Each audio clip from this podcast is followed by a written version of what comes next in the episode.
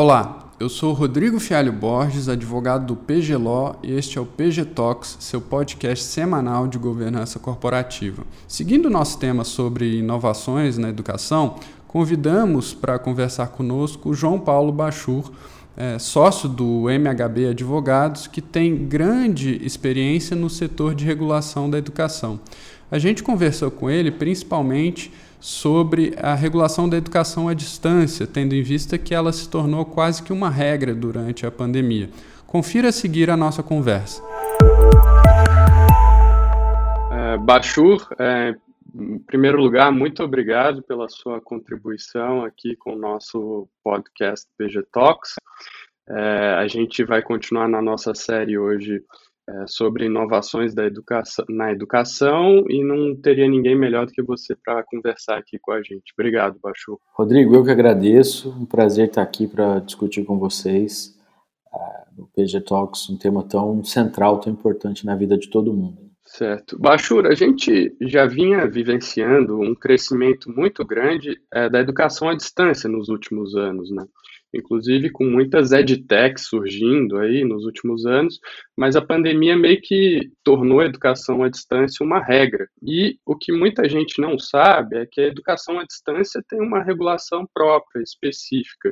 É, você poderia explicar para a gente qual que é essa regulação é, e quais são algumas das principais preocupações dela? Bom, inicialmente o diagnóstico é muito acertado. Né? Acho que a, a pandemia acelerou um processo é, de intensificação de aplicações tecnológicas na educação, algo que a gente já vinha observando nos últimos 10 anos, mas é, foi mu realmente muito intensificado com a pandemia. Né? É, tem uma regulação específica, sim, né, existe um credenciamento específico. É, a educação é um, é, um, setor regulado, é um mercado regulado como vários outros, é, por exemplo, como setores de infraestrutura, e de tecnologia, mas ela tem uma regulação específica, né, por, por regramento constitucional. É um, é, um, é um setor que segue uma regulação baseada em avaliação de qualidade. Então, basicamente, a autorização que o poder público dá está apoiada numa avaliação de qualidade da oferta. Isso é feito de forma diferente para o ensino presencial e para o ensino à distância. Mas em todos os casos, essa autorização é expedida pelo Ministério da Educação com base em uma avaliação em loco, que é feita por uma autarquia especializada em, em avaliação educacional vinculada ao MEC, que é o INEP, Instituto Nacional de Estudos e Pesquisas Educacionais, Anísio Teixeira. É quem faz o Enem, o SAEB, todos os processos avaliativos da educação no Brasil são coordenados por essa autarquia. E no caso de regulação é, do setor privado, da oferta de educação superior, o INEP tem um banco de especialistas e ele destaca uma comissão que avalia em loco as condições da oferta. Então, essas, essa comissão é formada por especialistas da área do curso oferecido, eles leem projeto pedagógico, plano de desenvolvimento da instituição e avaliam as condições de infraestrutura tecnológica, física e o projeto pedagógico da instituição. E para a educação à distância, é um credenciamento específico, separado do presencial. Perfeito. E, assim, qualquer nível e modalidade de educação pode acontecer à distância ou há requisitos regulatórios diferentes para cada nível e modalidade? Baixou. Não, os requisitos são um pouco diferentes. Né? É possível ter educação à distância na educação básica, mas não para qualquer idade. Né? Em geral, a, a, a EAD na educação básica, ela funciona no ensino fundamental e no ensino médio como educação de jovens e adultos, o antigo supletivo. Quer dizer, aquele adulto que não concluiu a educação básica na idade esperada, ele pode fazer o final do ensino fundamental, é, sexto, sétimo, oitavo e nono ano, ou ensino médio, primeiro, segundo e terceiro ano, é, à distância. Né? Então a gente tem é, e essa essa educação básica, ensino médio e a etapa final do ensino fundamental, também, por, regramento constitucional, é uma etapa que é regulada pelos estados. É, quem quiser atuar, a instituição de ensino que quiser atuar nesse ramo, nessa oferta, deve se credenciar junto aos conselhos estaduais de educação. Então, em cada estado é preciso obter um credenciamento específico para fazer a oferta de educação básica. Isso difere de estado para estado, isso é uma área que a gente trabalha muito e tem visto um aquecimento muito uh, grande, porque é uma forma de. A gente viu que. A, a gente, enfim, a pandemia trouxe diversas restrições, diversas medidas é, né, de restrição de circulação, de contato social, muitos eventos foram cancelados, os escritórios ficaram vazios, uma série de efeitos negativos que a gente não precisa ficar repetindo aqui, mas alguns efeitos positivos é, foram é, identificáveis. É, um deles foi que é possível uma série de cursos de educação à distância. É, isso uh, tem repercutido no mercado num movimento de oferta de educação de jovens e adultos, até como forma de formar um público para entrar no ensino superior. Mas há uma regulação específica da educação básica, né? é também uma regulação que combina um decreto federal, 9057, com as regulamentações estaduais. Né? Então, é, em síntese, a oferta de educação superior à distância segue o regulamento do MEC, na educação básica, você tem uma regra geral do MEC nível federal, que é complementada por cada estado de acordo com as suas normativas próprias e é expedido por cada conselho estadual de educação para atuar na educação básica.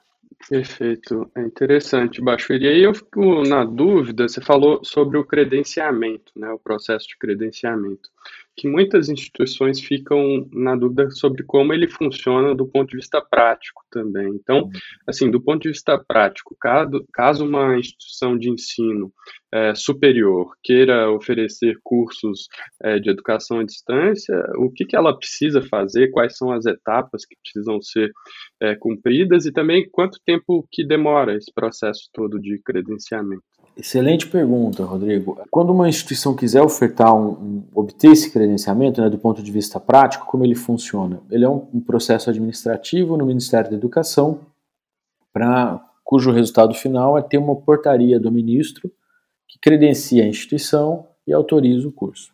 Então, a, a, a porta de entrada, todo esse processo é, é realizado num sistema eletrônico e a porta de entrada para esse sistema eletrônico é o credenciamento de um procurador institucional no Ministério da Educação. É, feito, esse procurador ele pratica todos os atos nesse sistema eletrônico. Feito isso, é, a primeira etapa é subir os documentos é, formais da mantenedora, a pessoa jurídica responsável pelo estabelecimento do ensino. Então, são os atos constitutivos, demonstrativos contábeis, regularidade jurídica e fiscal. Com isso, a Secretaria de Regulação da Educação Superior do Ministério faz um parecer prévio e manda esse parecer prévio para o INEP, essa autarquia responsável pela verificação em loco. O INEP monta comissões de avaliação que vão é, visitar a sede da instituição e, é, dependendo da quantidade de polos, todos os polos ou uma amostra representativa dos polos para aferir a qualidade das condições de oferta. O que o MEC olha nesse momento é se a plataforma digital é adequada, se o material didático está bom, ele vê uma amostragem de aulas gravadas, de tudo mais, e qual é a infraestrutura de suporte ao aluno. Com isso, o INEP faz um parecer recomendando ou não que o curso seja autorizado e a instituição credenciada.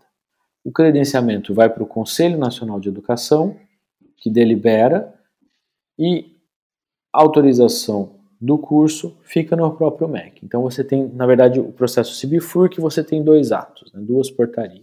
Esse, sim, do ponto de vista prático, o fluxo processual é mais ou menos esse. É lógico que tem muitos detalhes e pode haver uma série de intercorrências, mas acho que é, a, a, big picture é essa. Perfeito. E pela sua experiência, assim, qual quanto tempo demora esse processo todo, você sabe?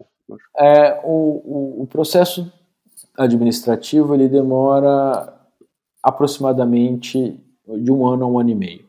É, é pouco realista a gente achar que em menos de 18 meses é, isso esteja concluído.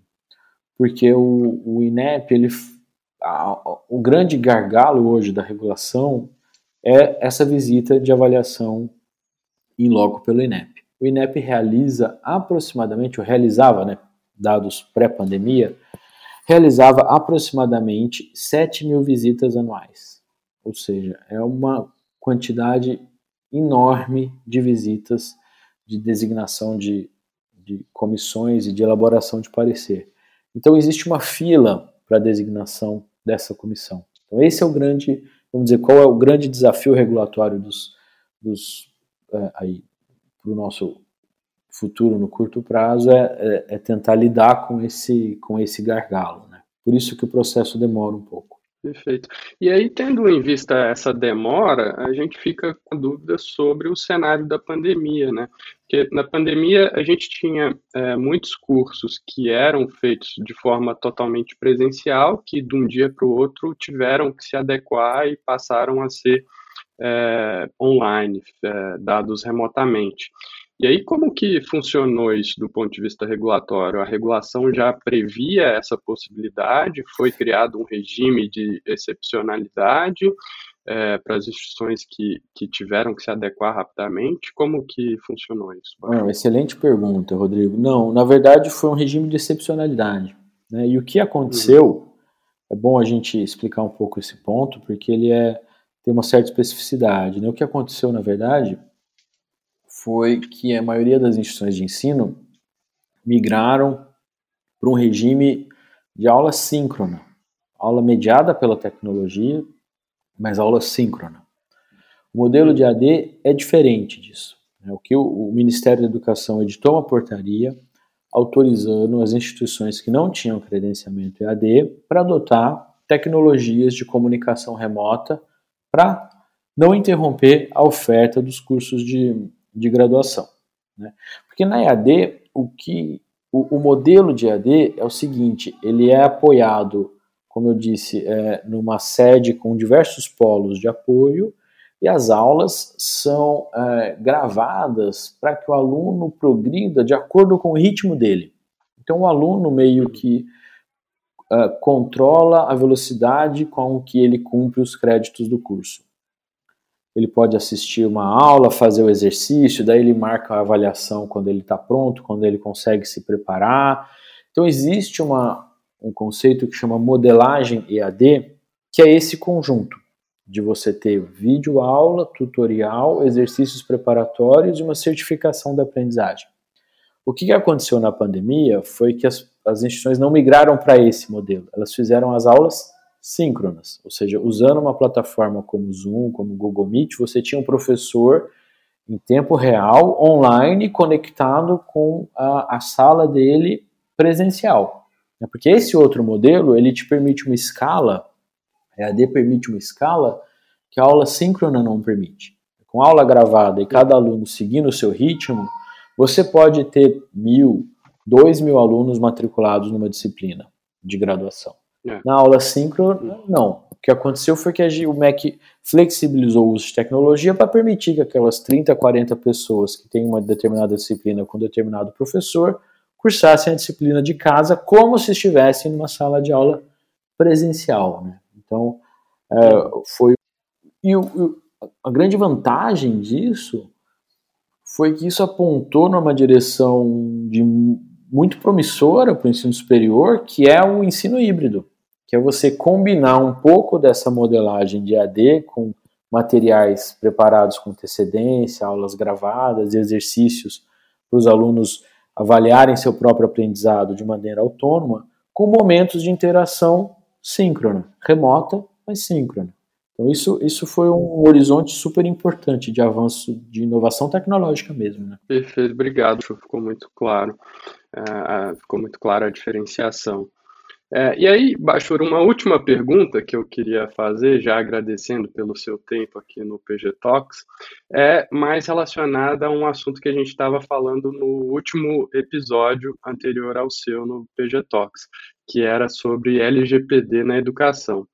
E uma dúvida que surgiu para a gente, que com ah, cada vez mais eh, instituições de ensino aderindo à educação eh, à distância ou mo outros modelos de educação é, remota, a gente imagina que a captação de dados dos alunos e dos professores ela tem aumentado muito.